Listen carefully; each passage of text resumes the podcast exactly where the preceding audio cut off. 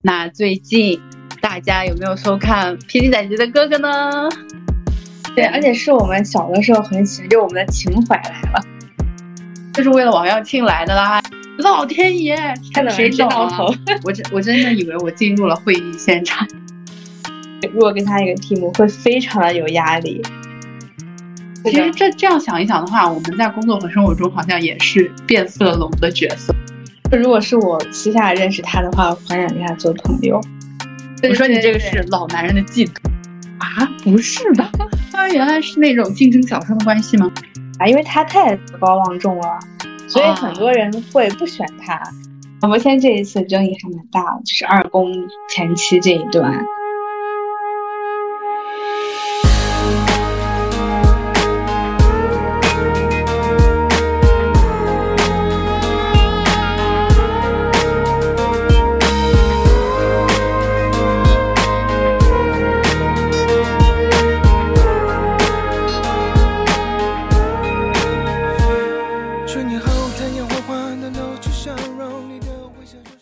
Hello，大家好。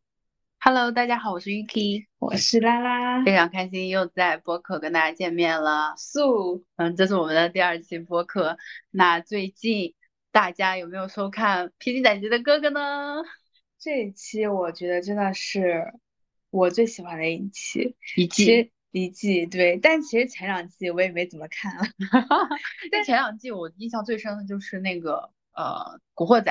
对，但那个好像不太戳我们，不是我们当时在看的部分。那这一季好像来了很多眼熟的人，首先，对，而且是我们小的时候很喜欢，就我们的情怀来了。对，像那个陶宇哲，陶宇哲，陶宇哲真的，我真的很喜欢他，因为我小的时候很喜欢看什么《终极一班》啊，《终极一家》，真的是我小的时候最喜欢看的电视剧。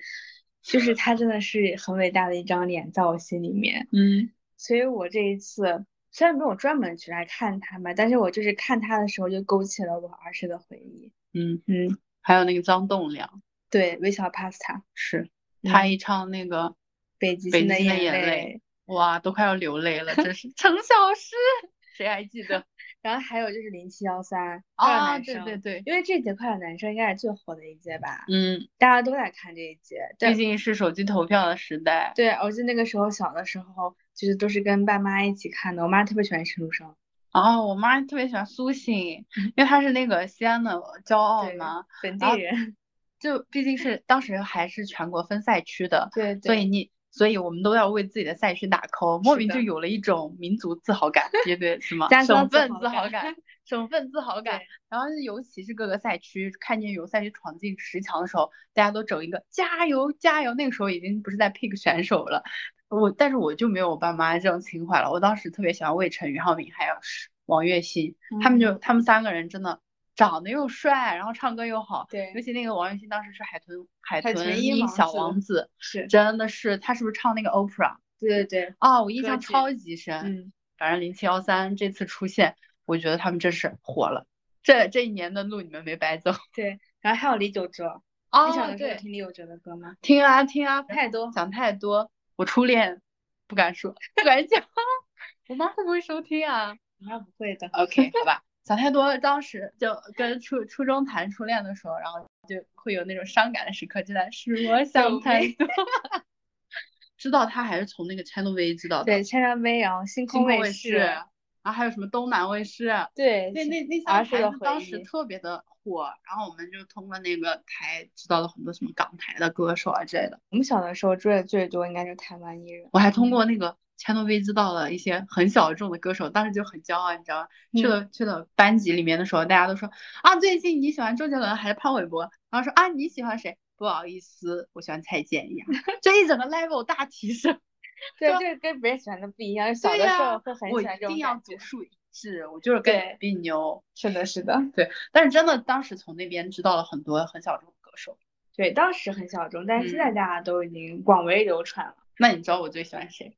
这次吗？嗯，就是在《披荆斩棘的哥哥》里面，魏哲鸣。魏哲鸣真的长得是我的菜，他真的很帅。我之前好像是在微博上看到了他的那个剧的一些 cut，嗯，然后我就说，哎，这么伟大的一张脸，为什么没有火？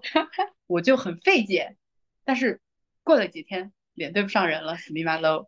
因为因为现在帅哥太多了。对呀，但是我看到他上这个节目之后，我寻思啊，你都是哥哥了，真的是看不出来。但是他放在这些哥哥里面也是有一种青涩的帅。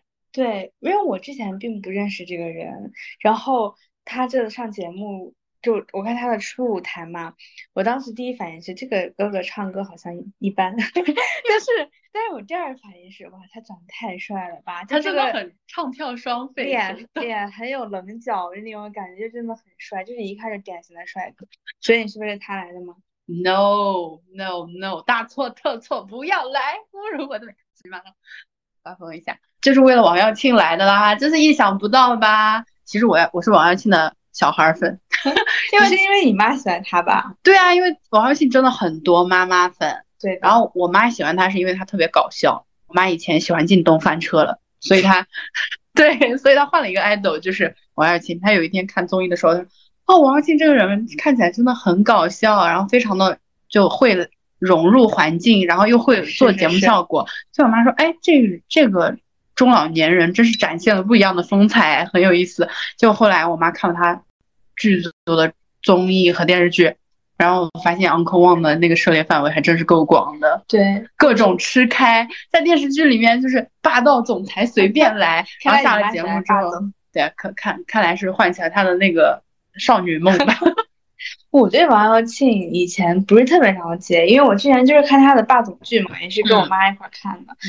一直对他的对我印象就是霸总，然后这一次我看了《披荆斩棘》之后，我就发现他怎么这么搞笑，他特别会来事儿，有没有？对，而且他就很自来熟，他跟每一个哥哥能打成一片。对，我看第一期那个呃先导片的时候，他跟每个人都能打两句。对，第一期不是最开始采访他跟郑嘉颖他们是一个组啊，然后郑嘉颖就是一整个。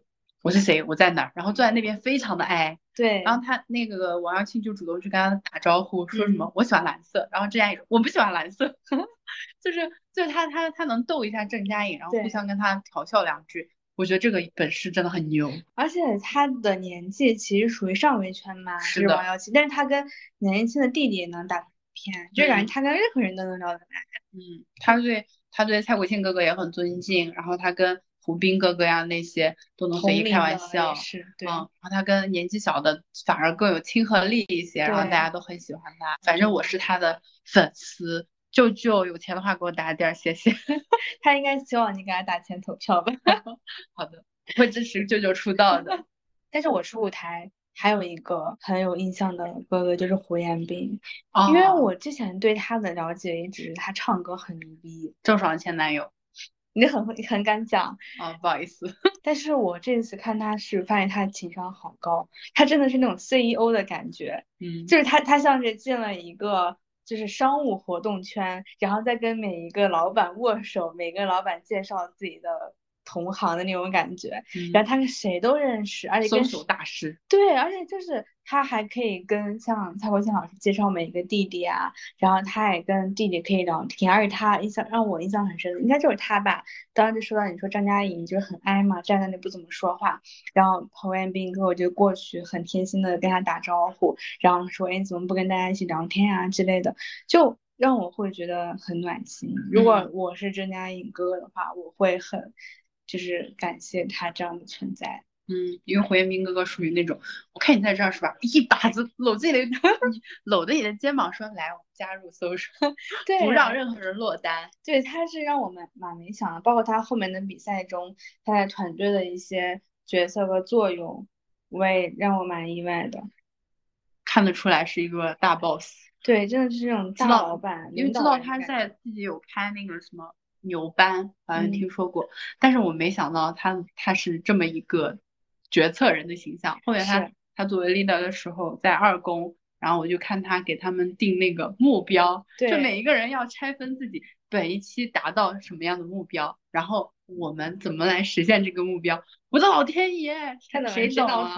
我真我真的以为我进入了会议现场。我如果是我当时看那一段，我真的有点 PTSD，就是让我想到了以前上学的时候，老师让你写每一个人每个期末的目标的时候，我觉得很吓人，因为就是会很有压迫感。虽然我觉得他这一招很有用，就是对一个团队的建设和未来发展其实是有有用的，因为定目标呀，包括是。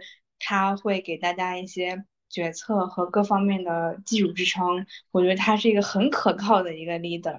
但是我跟如果跟他一个 team 会非常的有压力，所以我会很怕，就是那种顶头上司在。身边就给给很很有压迫感的感觉，对，就会很有压迫感，我也很害怕他。所以，所以我们从回云哥哥就看得出来，就如果这个角色就是在只是在社交场合大家 social 的话，我会觉得啊，你真的很谢谢你。但如果是那种团队一个 team 里面的话，他的角色反而切换成那种。我我是带领人的那种角色，就会给人一种压迫感。但其实这这样想一想的话，我们在工作和生活中好像也是变色龙的角色。对，因为社交中跟团队中，特别是团队可能是有工作或者是有一些比赛啊，才会组成的一个 team 嘛。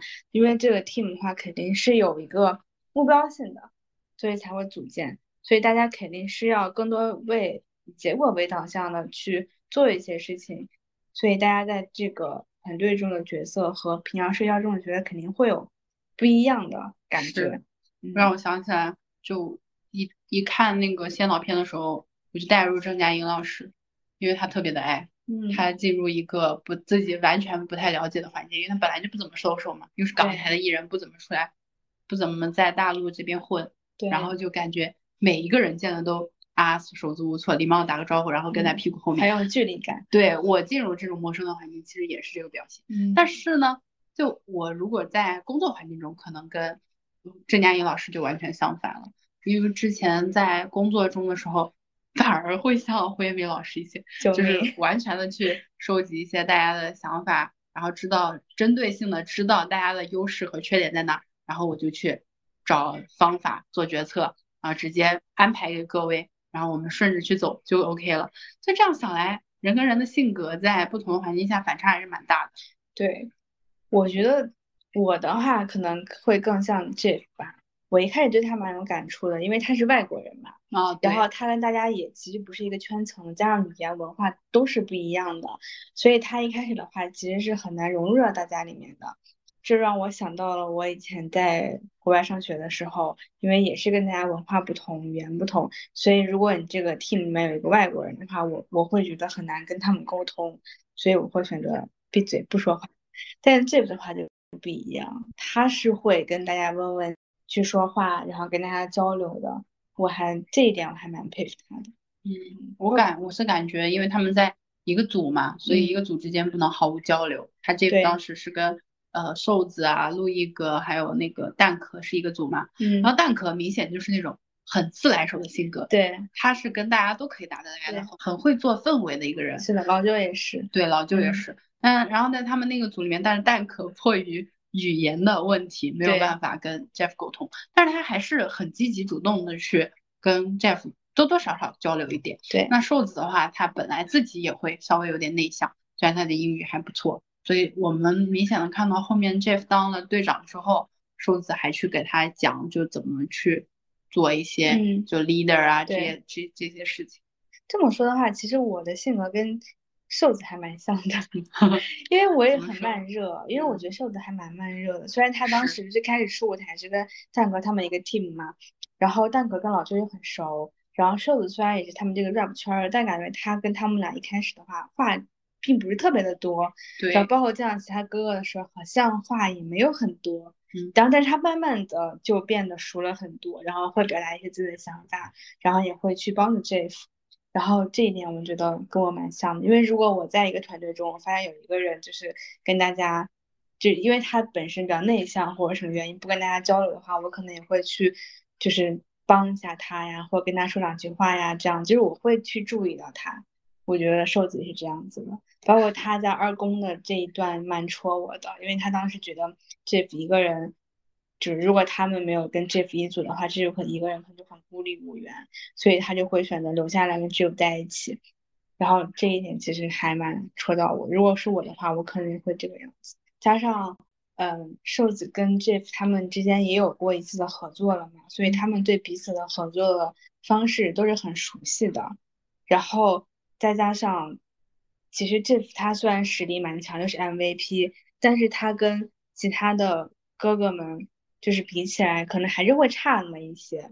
所以瘦子可能也是意识到了这一点，所以才会就是选择留下来跟他一起。嗯，对，在二宫的时候，我们就发现了一个一个点，就最新更新的那一期。嗯，然后我就发现他们会说，重新分组的话，你愿你到底是愿意跟原来的组的人在一起，还是跟新的组员在一起？对，就我看了这一期，就我也不能说谁对谁错，但是我就觉得。如果是我，我也会很纠结。就李九哲那个状态，对，而且李九哲人真的很好。说到这里，我真的要夸一下他，他真的是个很好、很 nice 的人。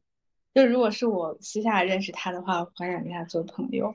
嗯，对他人很暖，但是李九哲给我的感觉明显是那种稍微有点内耗性格吧，因为他他太关注别人的想法了。对，所以他因为他。没有选之前的组员，他去了别的组嘛。他自己其实我是感觉他明显是想跟陈主任老师他们做 vocal 的，但是碍于就之前的组员他也团魂，他们有团魂，他而且之前的兄弟很照顾他们，嗯，很照顾他，所以他自己心里是非常感谢感恩的，也希望跟兄弟们在一起，所以他自己很纠结。然后我就感觉他整个的那个情绪非常的内耗，导致他后面也跟。跟那个马伯骞跟老舅道歉嘛，是这一点我真的伤了，就是因为社社交中确实会有这种人，对，其实我也有点这样子，我周围有有有一个这样的朋友，他就不会对别人说不，我们叫他小 A 好了，因为小 A 就是这种，我我跟你说什么，他都说好好好好的没问题，然后他真的就会记在心上，他就会经常去帮你做事情，所以久而久之，我们都喜欢跟他一伙，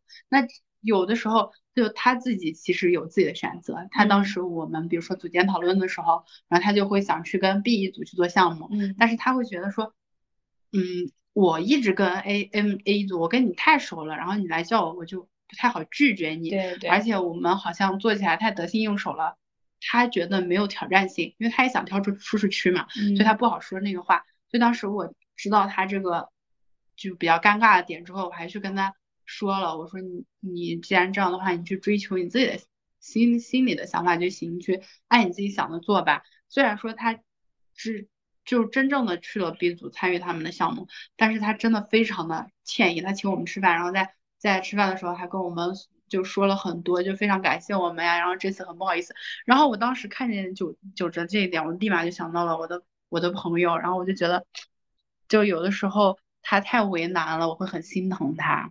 是的，但是我其实有的时候我也会像业务者这样子，嗯，因为我其实蛮注重跟朋友在一起的感觉的，嗯，因为如果我去过新的 team，特别是跟对方的人都不是很熟的话，我自己会很难受。就是我，我不是从我更喜欢做什么事情去考虑，而是从就是我跟朋友关系这个方面考虑的话，我可能更倾向于跟之前的朋友一起做这件事，因为等于大家比较熟，就是可能更好的。进入一个状态，但其实我也会很纠结。如果对方的一个项目会更吸引我的话，我可能心里也会去考虑，就纠结我是做一个我更想做的事情，还是更在一个更舒服的圈子里去做我没有那么想做的事情。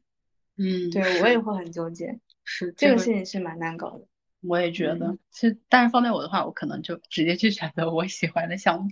对，我也想到了，但是如果是我的话，我也可能会去新的项目，因为就像在这种比赛里面嘛，你可能没有那么多机会去做你想做的事情。那既然就是有了这个选择，那你还是要去尝试一下新的的。但是零七一三就不会这样，因为零七一三也是那种关系很好的朋友嘛。嗯，你像他们四个人，就是从当年的话就一直在一起玩。对，然后今包括今年，对，现在也是。好多节目他们因为一起做，所以现在稍微有点绑定。但是我是我一直以为他们就会这样绑定，一直绑定死。但是他们在节目里面就反而好像会，因为兄弟之间很熟了，更注重个人体验一点嘛。嗯，我记得第一公的时候，就是王栎鑫跳出来，他们四个人这个兄但是当时王栎鑫不是主动跳出，是蔡是蔡国庆老师先加入。蔡国庆老师先加入，对，打破了他们这个团队的平衡。对，但是其实他们试一下之后发现还算也还不错，包括像王王栎鑫他去了林志颖的组嘛，然后也有了一些新的尝试，去打架子鼓呀之类的，其实也是蛮好的。嗯，从这个角度上来看，其实你去一个新的 team 不代表不好，其实会是一个更多的发现自我的一个过程。嗯，你会找到很多新的体验。对对对，跟新的人碰撞出更好的火花。对，包括从观众的角度上来看，也会觉得一些更新颖的感觉。像这次张远其实也是一个新的选择，最后的时候也是两个选择摆在他的面前，一个是陈楚生的 team，一个是王栎鑫的 team。他一开始的时候，我记得当时王王栎鑫他们就说你还是回到我们这边来吧，怎么之类的。然后但是他最后纠结了一番，还是去了王栎鑫老师那边，因为他更想唱跳，他更想做一些突破自己的事情，而不是去。跟他们继续去做 vocal，其实我这样子真的蛮好的，因为毕竟你来参加这种节目也是要去突破自己的，包括我们平常生活中一些机会啊，可能也是让你去突破自己的一个时机。嗯，反正我是觉得，如果你是在职场中的话，然后你本来比如说你在你的项目里已经达到舒适区了，那有新的机会一定要去尝试一下，去尝试一下，可能会发现一个新的自我。对，因为机会很难再遇到嘛，那有合适的机会，不如去挑战一下自己。是的，是的，嗯嗯。有没有发现，就是在这个节目里面有一个很尴尬的存在？因为我现在突然想起他来了，我就想要说一下，谁？胡斌老师 啊，胡斌老师，他给我的印象到现在就是是个帅哥，是个很帅的老男人。我第一期他出场的时候，我因为我那期刚好是跟我妈一起看，然后我说。哇，胡斌老师好帅！我爸当时就站在旁边说：“可是他有一种端着的感觉。”我说：“你这个是老男人的嫉妒。”但是虽然嘴上这么说，但我在第一期看完，我也有这种感觉，我也产生了这种感觉。这个胡斌老师，其实我跟我的朋友们也有聊过他，就是觉得他有一种架子在，因为他的 title 太高了，也太多了，每个领域他基本上都有一个他自己一个很高的 title，所以他可能。自身就是一个比较端着的一个架子的状态，就他没有放下他过往的成就，过往的成就。对，大部分人的一个心态是我来开心的玩的。然后胡斌老师这么多年在模特啊或者是什么领域里面做的很好，然后再加上他刚来的时候还跟陆毅老师就有一种火药味，这我都不不知道他们当年是竞争对手的关系，比如说就是现在说的对家嘛，对，完全没有 get 到。所以当时他出来的时候就跟陆毅老师。刀锋三点，我说啊，不是吧？他原来是那种竞争小生的关系吗？那其实后面我是感觉他可能自己在这个环境里面会稍微有点尴尬，因为他在哪个方面都不是很擅长，就跟那个魏哲明老师一样。对。但是但是魏哲明哥哥的话就属于那种我是开心的来玩的，所以我你让我干啥我都无所谓，我都可以学习，我都可以融入进去。对。我来交朋友就行了。那胡斌老师是那种我每一个都想。都好像都可以做，但是我做吧，我做不好，我就有点尴尬。说到这个，我想到另外一个老师，话题很多，就是蔡国庆老师啊，对，因为他是里面年龄最大的嘛，然后 title level 也很很高，就像一个国家级的一个表演艺术家，对，一个艺术家，属于表演艺术家。对，毕竟他是上春晚的老师，而且三百六十五个祝福已经非常的广，那个广为流传，人知，对。然后他的话，一开始其实我对他没有什么想法，我就觉得他心态还蛮好的，心态很年轻。对，第一期那个被踩的时候嘛，对，我就看他特别的乐观，特别是心态超级好。但是我后面就是从二公选人这一期，我对他有了一个新的想法，我对一个团队里面选人这个方向有一个新的想法，因为他太德高望重了。所以很多人会不选他，因为他这一次二公大家选人的时候，他明明是第六名，一个很高的成绩，但是没有人选他，就是因为他不管从年纪上来说，可能年纪比较大了，如果有跳舞的一些活动的话，他的那个体力啊什么的肯定是跟不上年轻人的。然后另外一个很重要的原因，就是因为他的这个德高望重，所以大家如果跟他一个 team 的话，特别作为队长，你很难去跟他沟通。就会有点害怕去跟他沟通，因为我记得一公的时候，他跟陈永生不是一个 team 嘛，然后当时陈永生想跟蔡国庆老师提一些意见还是什么的时候，就是很小心翼翼的那种感觉，然后所以我就觉得大家可能也是因为这一点不愿意跟他在一个 team，这个就相当于我又有一个故事要讲，就我的朋友他的呃他们公司空降了一个大领导进来，然后这个大领导是那种。大厂回来的，然后他就非他们有非常成熟的管理经验，嗯，所以他有点水土不服。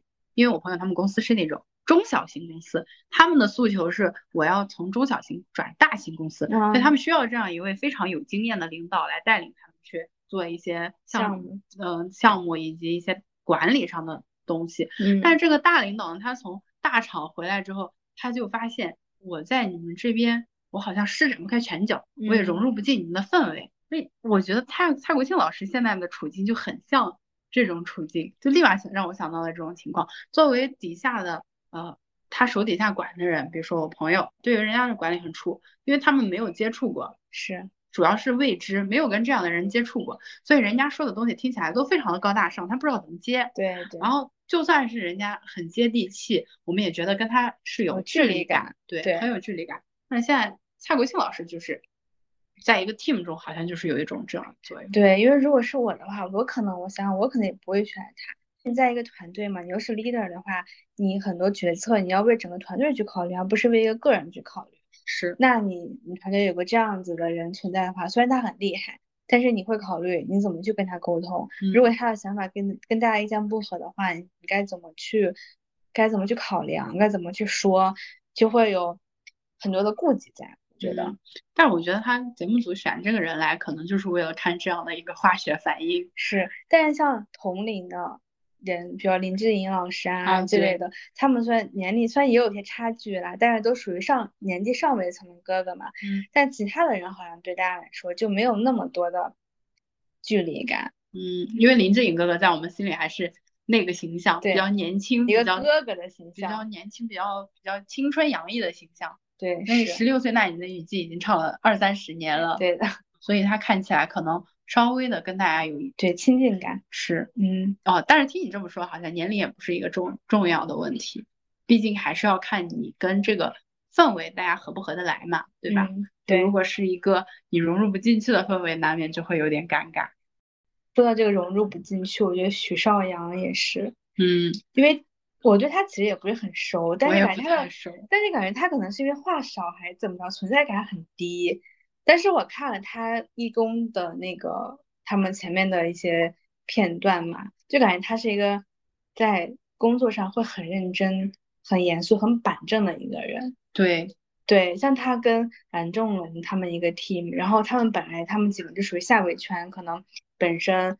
呃，性质呀，然后各方面就不是特别的高，然后但是徐浩洋他可能又是比较着急，就是他太想赢了，他不想被淘汰，所以他就会特别的着急，想让大家就立马都做得很好这样子。对，他是他是相当于那种目的性有一点点强的哥哥，所以他就跟那个稍微有点摆烂的蓝正龙老老师形形成了那种急与急的感觉。对，而且而且他跟蓝正龙，我感觉两个人性格很不一样。因为许绍洋他就是他自己也说嘛，他就是会一开始会想很多，会考虑很多，然后而且他又是队长吧，我记得，然后就会给大家去分配，然后会看每一个人的表现啊之类的。但蓝正龙他就是属于要先观察。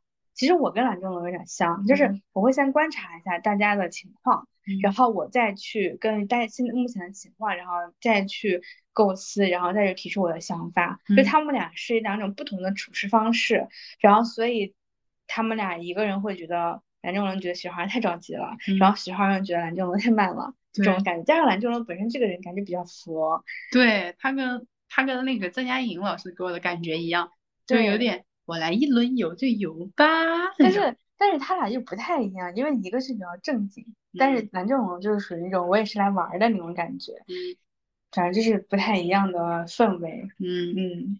但是许绍洋老师，他他这种太较真儿的人，我有点出不来。我不是说他本人可能很较真，我是说他在工作上很较真。就是我们因为有的事情是一步一步来嘛，所以他他对有的事情太较真的话。我们相处起来就会比较累，对，比较累，因为他跟胡彦斌老师其实都是那种领导，有点领导的感觉，嗯，但是他俩就感觉又不太一样，因为胡彦斌老师是明显是一个非常有条理的人，他会逐一的知道，立马抓住问题的重心在哪，然后我不允许你有那种情绪上的问题，嗯，你有情绪上的 no，我们直接直接抓抓住问题，然后解决问题，OK 结束，所以他，但是许绍洋老师有一种。我现在就是很焦虑，我就是很焦虑，他把他的死我了，他把他的焦虑表现的太明显，就是他就是为了着急，他的情绪已经大于事情本身了。对，但是一说那个许绍洋老师特别着急呢，我就想起了马伯骞哥哥。马伯骞这一次争议还蛮大的，就是二宫前期这一段。哦，对，因为他本来在我心里就是一个嘴巴巴的那种 很搞笑的哥哥嘛。然后这一期是二公的时候，他们有那个游戏规则，游戏规则是说，MVP 可以选两首歌都表演。然后他是 MVP，他是唯一一个 MVP 里面主动要求要表演两首歌的。对，他要把这个名额占上，他要表演两首歌。他不是说不好，不是说表演不好。还有一个规则是。预录的时候表现的不是特别好的话，舞蹈老师就会发那个红牌警告。马伯骞因为他两个歌曲表演有点超负荷了，他的嗓子就不行了，所以他拿了红牌。但他拿了红牌之后，他就坚持要表演，这个真的镇住啊！因为那个红牌他也不是说一定得红牌本人表演，你也可以由队长来表演，就是你们 team 可以选择一个人来表演。因为这个红牌它不影不仅是影响到你自己，会影响到你这个 team 有人的去留，就是你们这个 team 会有人淘汰的风险会更大。嗯，然后他这个他们 team 跟陈楚生他们队就形成了一个很鲜明的对比，因为马博现在就是属于那种年轻人嘛，就是那种，好说好好好的地方就是说我一人做事一人当，是是是，对我做这个事我自己来承担，有点江湖气。然后但有的时候你会觉得在这个团队里没有必要这个样子，因为你们是一个 team，现在是一个整体。就是有人有了问题的话，虽然说他自己承担的责任，他肯定承担要更多一点，但是你不是为了整个团队来去考虑的话，您团队要有一个更好的方案去面对这件事情。然后他陈楚生他们 team 就这样，因为陈楚生他们 team 是苏小丁是红牌嘛，嗯，然后当时我记得很清楚，苏小丁在节目上就说我。我虽然很想承担这个责任，但是我的唱跳的经验，我的舞台经验，我没有你们任何一个人丰富，所以我觉得我承担不了这个责任。我不想因为我让别人去淘汰。然后当时陈永生也说是，他说我是队长，我应该去负这个责任，而不是让你来唱这个东西。说虽然说如果你想唱，我可以让你唱，但是为了团队去考虑的话，我们有一个，我们应该有个更好的一个方案去解决这个事情。对，我觉得这才是一个成熟的男人和一个成熟的 team，一个团队。该做出的选择，而不是让马伯骞一个人去唱三首歌，因为他当时唱两首歌，他已经是超负荷的状态了，他的嗓子包括他的那个整个人的状态都不对，就跟以前完全不一样。他以前是个年轻小伙，他那一天就是有一种 沧桑沧桑的感觉。我当时一看他，把我还吓一跳，我说这人怎么成这个样子了？就是就是变得很状态很不一样，所以就会觉得你没有必要一定要这么做，你没有必要一定要就是揽这么多个事儿来干。嗯，所以。我觉得大家这次对他有争议，然后说一些就是可能不太好听的话，也是很正常的。是，因为我觉得大家可能都在一个职场上面，都会有一些团队的合作呀之类的。其实对于我来说的话，如果我团队有个这样的人，我会蛮烦的，我会不太喜欢。了解，因为有的时候我们工作中是需要以大局为重的。如果这这是这这时候非有一个人特别逞强，或者说他要做一些。力所不能及的事情，那我们就会觉得这个人有点蠢，是吗？对，因为因为你的选择会导致这个 team 的有不好的影响，甚至有的人会因为你离开这个团队，离开这个舞台，其实你要承担的责任比你想象要大很多。嗯，你要你在做这件事情之前，你要考虑一下，你这样做值不值当，或者是你你这么做有没有这个必要，会不会会有更好的方法？是因为这个团队不仅只有你一个人，但如果是在我在这种情况的话，我想我也会规避。对，嗯，但如果我是队长，我就没办法，我就赖无可赖，我就自己得承担。是的，嗯，但是如果我是 Jeff 的话，我可能会直接说你不要唱了，来唱。嗯，对，但是这但我觉得 Jeff 其实也是一个，就是他比较 free 一点，他一个比较 free，另外一个他更希望。队友他们自己来决定一些事情，就是他只是一个起到一个整合的作用。对，因为我因为其实我在团队里面我也是这种角色，就是我我会听取各方的意见，然后去给一个最后的决策。但是我不会自己，就我跟你可能相反，我不会自己去下一个决定，这样我会更多的听大家的意见，然后再去给一个解决方案，这样子。啊，那对于马马伯骞这个想法，你刚刚说你你不会像 Jeff 这样做，你。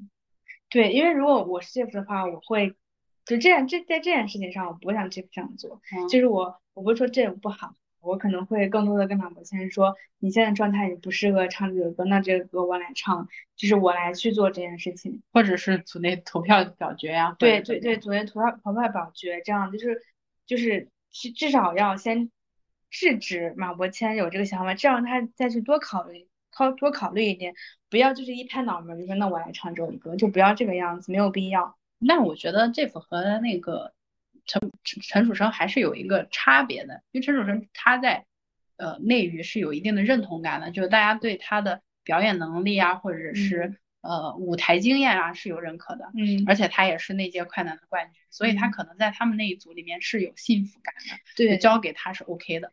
但是在马伯骞他们那一组的话，因为 Jeff 是个新人，他在这个团队里面还没有树立起自己的威信。再加上他一直是听取别人的意见的，所以他这这个时候就更不好去插入插手这件事情，所以他可能更倾向于让马伯骞自己去做决定。但这种问题就每我们现在做了很多的假设嘛，所以其实有时候想一下，每一个社交环境中，就你遇到的人的背景呀、经历啊不一样，我们的相处方式是完全不一样的。你像遇到像零七幺三这么熟悉的伙伴，我们是一种相处模式，然后加入了一个德高望重的，比如说蔡国庆老师的这样的人，和我们的之前的伙伴离分离了，那我们的相处模式又是另一种。那这样的话，其实好像每一个人在社交中都是一个社交变色龙的状态，没有人可以从一而终的保持一种人设，完全像完全像愣愣头青一样去 展示本我，给每一个人展示本我。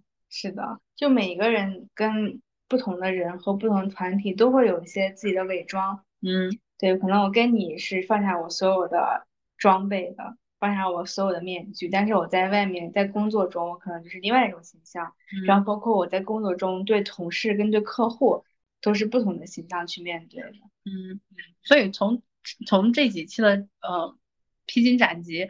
我们把它不仅作为一个娱乐综艺来看，也看也当做一个观察类节目来看了，就是观察大家在这种不同的社交环境中角色的变化呀什么，其实也给我们自己一种启示，就是我们没有办法在每一个环境中游刃有余，但是至少就是可以，嗯，学习一下就大家的这种处事方法、处事方法呀、经验呀之类的。对的。那你在社交中有没有什么烦恼呢？可以多多给我们留言。嗯，然后我们希望有更多的机会和大家做更多的交流，对，然后分享。对，然后大家有什么新的想探讨的话题呀，或者是问题，也可以发邮件给我们。对，然后我们可以多多去互动一下。嗯，好的。那这期就这样啦，希望大家呃收看《披荆斩棘的哥哥》。就在突然突然拉票了起来，支持耀庆老师，Uncle Wang，支持唐禹哲，带他成团。好的，支持。OK，祝大家 pick 的选手都成团。下期再见吧，拜拜。拜拜。